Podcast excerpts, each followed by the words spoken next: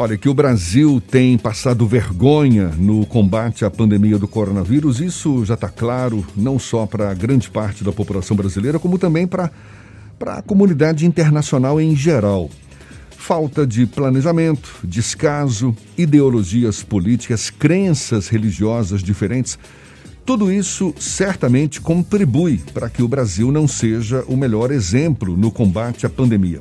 E cabe, nesse caso, acrescentar a expressão genocida para se referir, por exemplo, ao presidente Jair Bolsonaro, como muitos manifestantes já fizeram, Brasil afora, afirmando que o presidente é um dos grandes, se não o maior responsável por tantas mortes provocadas pela doença?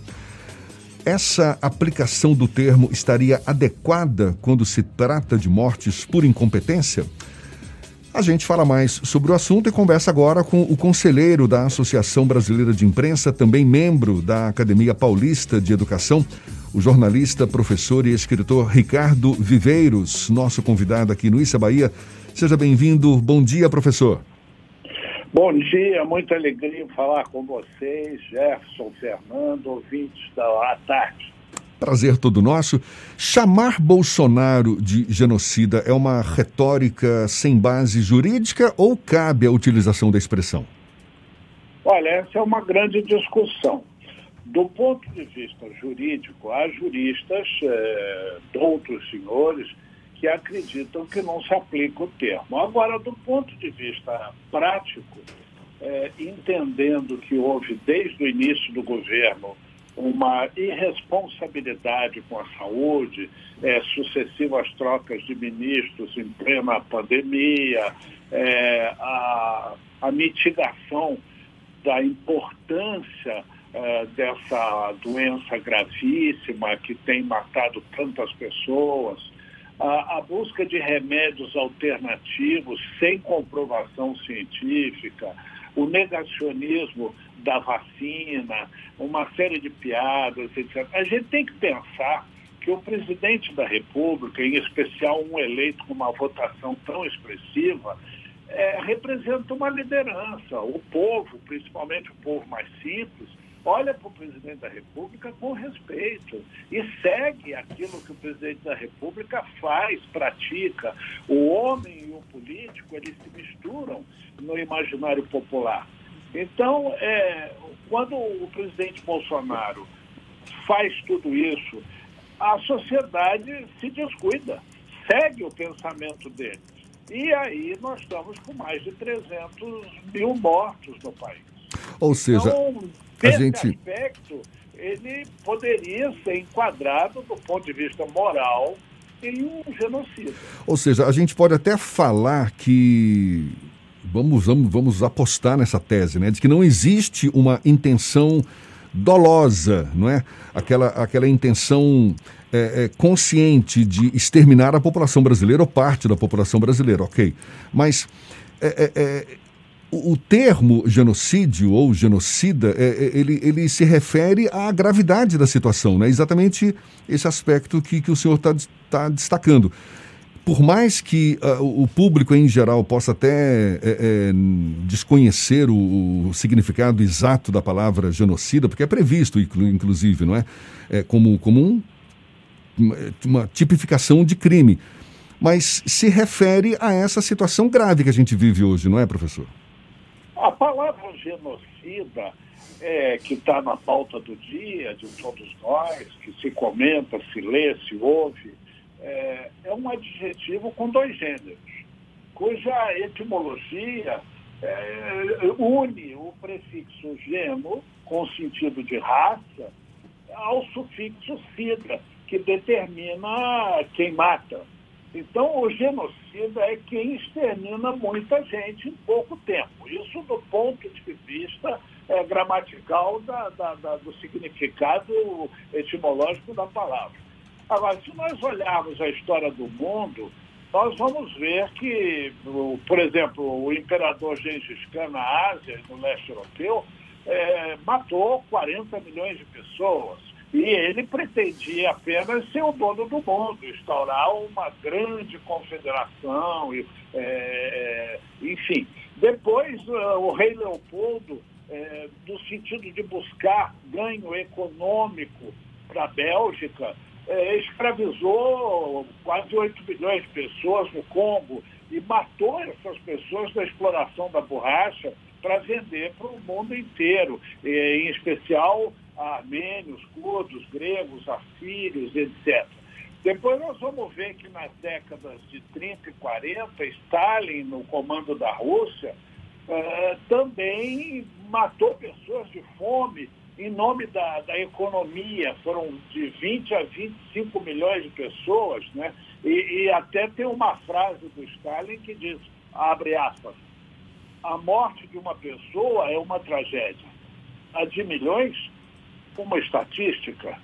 Ou seja, eh, depois, sob a liderança do, do Hitler, no, no, período triste, né, horrível do nazismo, de 17 a 20 milhões de pessoas foram exterminadas na Europa, judeus, ciganos, romenos, eslavos, sérvios, e, e até deficientes físicos e gays de qualquer origem étnica, porque ele tinha uma, uma preocupação com a história da raça pura e tal. Depois nós vamos para a Segunda Guerra Mundial e vamos ver Mao Tse Tung na China e no Tibete comandando um conflito que ele botou o nome de Grande Salto Adiante, que era uma espécie de, de, de revolução para criar uma potência industrial, e lá se foram 2 milhões de pessoas. É, mais tarde, em Bangladesh, é, no leste do, do Paquistão, é, por volta de 1971, de 2 a 3 milhões de muçulmanos, que eram separatistas hindus e sikhs, também foram mortos. Não é? É, no Camboja, o Khmer Vermelho também exterminou quase 2 milhões de pessoas em campos de concentração. E, e, e, e, era uma coisa curiosa porque ele queria exterminar quem tivesse educação, cultura, instrução. E no entendimento dele, o ditador, simplesmente quem usasse óculos era para ser morto, porque era perigoso, porque quem usa óculos lê, é culto. Olha, imagina o absurdo, né? E a gente vê aqui no Brasil o presidente liberar é, imposto de arma, liberar importação de arma e tentar colocar 12% de imposto sobre o livro. É, a gente vê o presidente brasileiro usar frases é, que Hitler usava, né? e aí a gente vai se preocupando se é de fato uma questão de uma pessoa simples, sem preparo, que está sendo irresponsável, ou se há por trás disso uma intenção ideológica. Professor, o senhor publicou uma série de artigos no passado recente sobre a situação da democracia no Brasil. E isso perpassa também por conta desse comportamento que o presidente da República tem. Um dos artigos, o senhor trata que a democracia estaria até em risco. O senhor acredita que esses elementos da pandemia e o comportamento do presidente da República, Jair Bolsonaro, durante esse período, acabam atestando esse risco que a democracia brasileira está? Olha, é, vale aí uma, uma consideração, se me permitem, é, você, Jefferson, você, Fernando, e os ouvintes do, da rádio. Ah, se nós formos olhar o que aconteceu nos últimos três anos, nós vamos observar que o povo brasileiro vem sofrendo decepções. Lá de trás, né? É, houve o sonho com Getúlio Vargas, que era o salvador da pátria, e esse sonho foi frustrado. Depois veio o sonho com Jânio Quadros, outro salvador da pátria, e deu no que deu. Aí veio o sonho com os militares, também salvadores da pátria e tal, e entre erros e acertos, deu no que deu.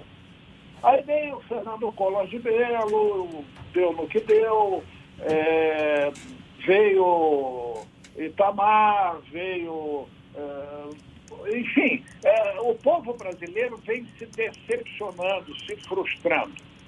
E do ponto de vista do povo nada pior do que a falta de esperança. O homem, o ser humano, a mulher, todos nós, a gente só está vivo porque tem sonhos, porque acredita no amanhã e que pensa que vai realizar esses sonhos. E, e se é sonho, que seja maior, e a gente sonha grande e espera alcançar, etc. E as frustrações com os salvadores da pátria, sucessivamente, elas foram muito grandes, muito grandes. O governo Lula foi envolvido com uma série de escândalos e Bolsonaro, que era um político inexpressivo, imagine que ficou 30 anos como deputado federal, eleito no Rio de Janeiro por soldados, sargentos, militares, policiais militares, etc.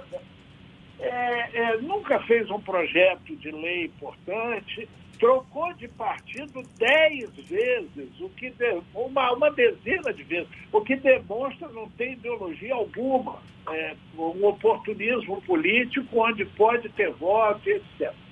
Ele inteligentemente, marqueteiramente, no caos dos escândalos do governo do PT, saiu pelo país fazendo uma cruzada de honestidade, de seriedade, de decência, de combate à corrupção, etc. Agora, do ponto de vista de preparo para ser presidente da República, e a democracia permite que qualquer pessoa seja presidente da República, há um mínimo só de exigências, e não exige ali que o sujeito seja um douto senhor, culto, instruído, educado, ele conquistou o Brasil que estava revoltado com aquele estado de coisas revelado naquele momento, golpe ou não, pelas autoridades. E aí, ninguém votou em Bolsonaro imaginando, estou votando num sujeito culto, instruído, educado, informado, politizado, enfim, num estadista. Não, votou-se no salvador da pátria, a revanche, né, e que diria que ia botar ordem na bagaça, como diz o povo. Muito bem, deu no que deu. Uma pessoa despreparada, uma pessoa que vem de um partido pequeno, que não tem estrutura política, é movido por emoções, envolvido pela família, né, com um gabinete ministerial que envolvia algumas pessoas normais com outras muito complicadas, como se viu ao longo do tempo. Né, esses dois anos já se trocou uma infinidade de ministros e, e não, não se resolve o problema.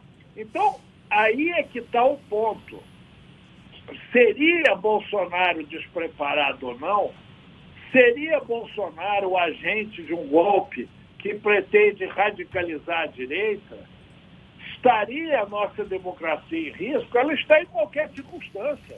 Quando há um caos econômico, que foi o que aconteceu na Alemanha com a ascensão de Hitler, o caos econômico leva ao desespero. Professor. Desesperado, como está agora, a fome cresceu três vezes mais do que há dois anos atrás. Professor, eu queria voltar à discussão em torno da, da expressão genocida, porque teve recentemente o caso do youtuber Felipe Neto, que usou essa expressão, provocou aí uma grande discussão, inclusive foi intimado a prestar esclarecimentos, depois foi liberado. Mas eu vi alguns comentários de juristas a respeito e uma das interpretações foi a de que, quando Felipe Neto quis chamar o presidente de genocida, na verdade, ele quis dizer que era um homem que tem sim condições de entender as consequências dos seus atos, mas que, por negar esse entendimento, acaba deixando que os atos ocorram. É, e, e, ao deixar que isso aconteça, por omissão, ele tem levado sim à morte milhares de pessoas. Na sua avaliação, tem lógica um raciocínio como esse? Ou seja, justifica, com base nessa interpretação, a utilização da expressão genocida para se referir ao presidente Jair Bolsonaro? Tem, tem, tem lógica. Vamos imaginar, para o ouvinte da rádio, uma cena muito simples uma pessoa entra num bar e bebe, bebe, bebe, bebe, fica bêbada, entra no seu carro e vai pela rua em alta velocidade. Ela não pretende matar ninguém e nem se matar. Mas pela irresponsabilidade do seu ato, acaba atropelando e matando uma pessoa. Ela queria matar essa pessoa? Não. Agora, ela matou por irresponsabilidade. Então, esse conceito de genocida, como coloca o Felipe Neto, ele se justifica no caso. Professor, jornalista e escritor Ricardo Viveiros, também conselheiro da Associação Brasileira de Imprensa, membro da Academia Paulista de Educação, muito obrigado pela sua disponibilidade, pela atenção dada aos nossos ouvintes. Seja sempre bem-vindo. Bom dia e até uma próxima, professor. Muito obrigado a vocês, Jefferson Fernando, os ouvintes da Rádio à Tarde. E cuidem-se, essa doença é perigosa, não há nada comprovado. A única coisa certa é que tudo é incerto.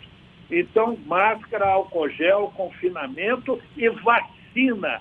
A vacina é a única forma possível, assim mesmo com risco, de se livrar da doença. Muito bom dia a todos.